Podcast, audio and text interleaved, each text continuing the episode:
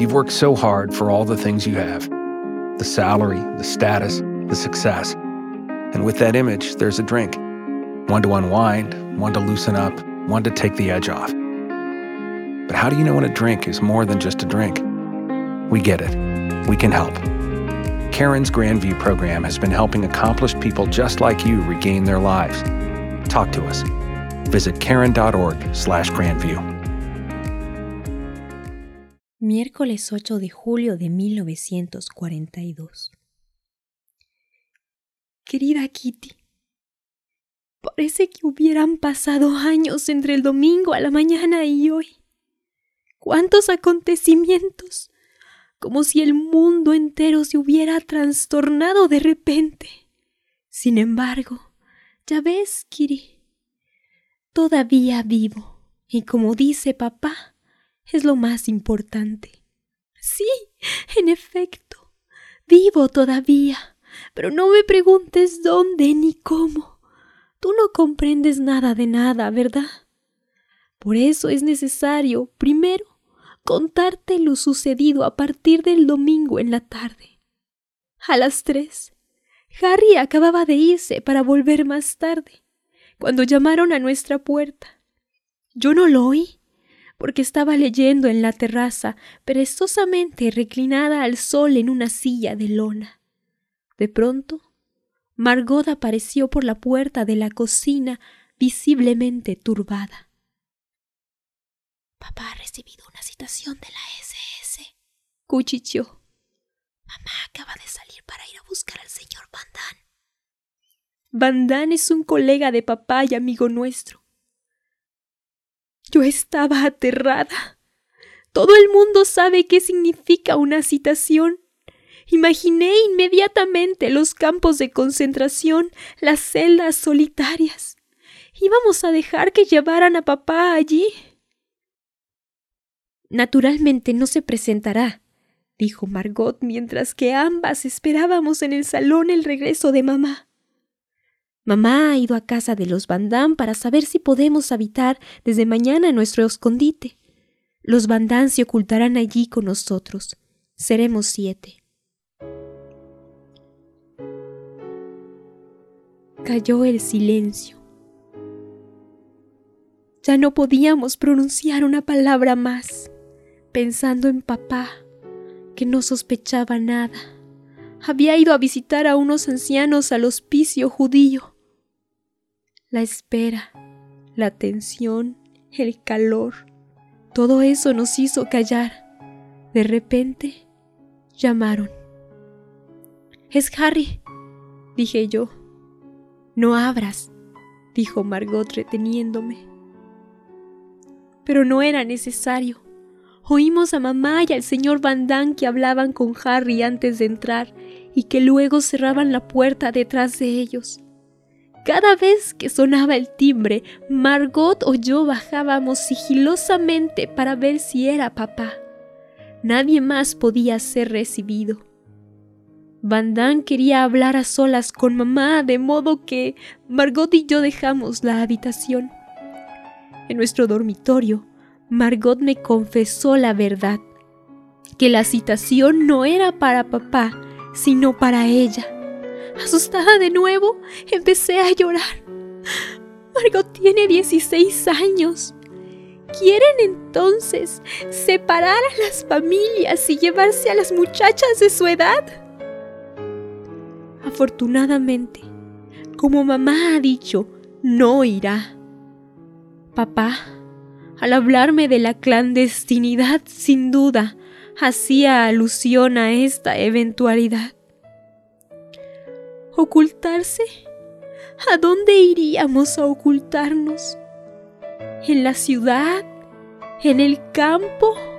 ¿En una casa? ¿En una choza? ¿Cuándo? ¿Cómo? ¿Dónde?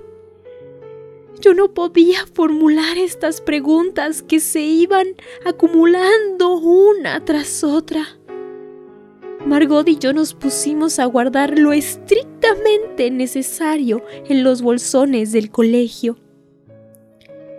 Empecé por meter este cuaderno, enseguida mis rizadores, mis pañuelos, mis libros de clase, mis peines, viejas cartas.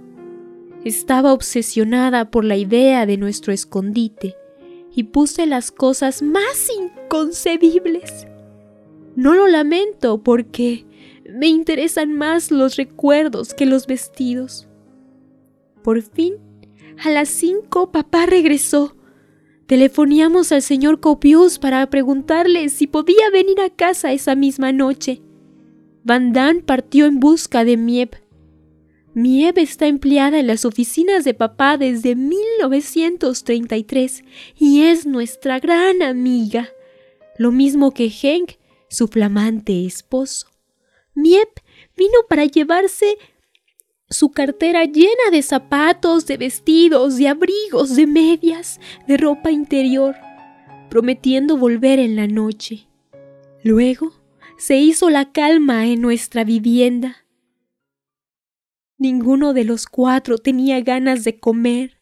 Hacía calor y todo parecía extraño.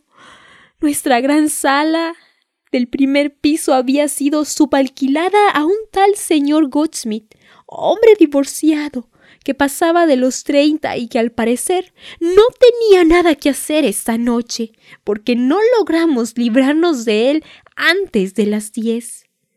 Todos los intentos disimulados para hacerle marchar antes habían resultado vanos. Miep y Henk Van Stenten llegaron a las once para volver a irse a medianoche con más medias, zapatos, libros y ropa interior metidos en la cartera de Miep y en los bolsillos profundos de Henk. Yo estaba extenuada y aún dándome cuenta de que era la última noche que iba a pasar en mi cama. Me dormí de inmediato. A la mañana siguiente, a las cinco y media, mamá me despertó. Por suerte, hacía menos calor que el domingo, gracias a una lluvia tibia que iba a persistir todo el día. Cada uno de nosotros se había vestido como para vivir en el refrigerador, con el fin de llevarse todas las ropas posibles. Ningún judío en estas circunstancias hubiera podido salir de su casa con una valija llena. Yo llevaba puestas dos camisas, tres calzones, un vestido, encima una falda, una chaqueta, un abrigo de verano, dos pares de medias, zapatos acordonados, una boina, una bufanda y tantas cosas más. Me ahogaba antes de partir pero nadie se preocupaba por eso. Margot, con su cartera llena de libros de clase, había sacado su bicicleta para seguir a Miep hacia un destino desconocido, al menos en lo que a mí se refiere. Como ves, yo seguía sin saber dónde quedaba el lugar misterioso en que nos refugiaríamos. A las siete y media cerramos la puerta de nuestra casa.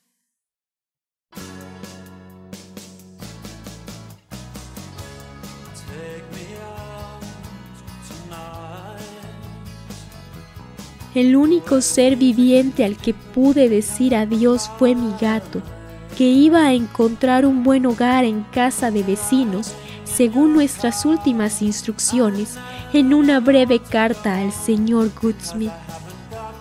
Dejamos en la cocina algo de carne para el gato y la vajilla del desayuno. Las camas quedaron deshechas.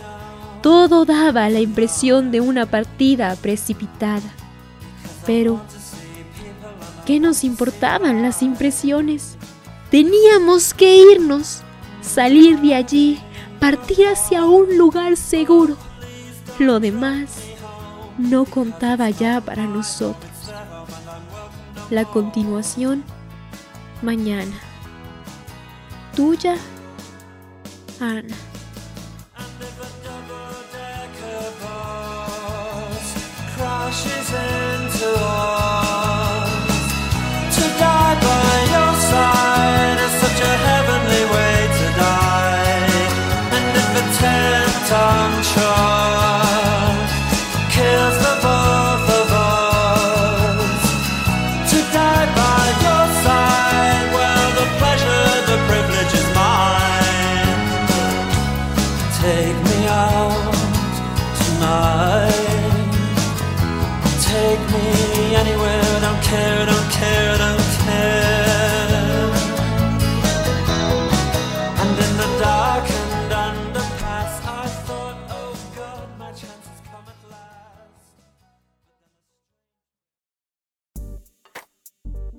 Súmate a la comunidad de Onírica y sígueme en Facebook e Instagram como arroba soy.onírica.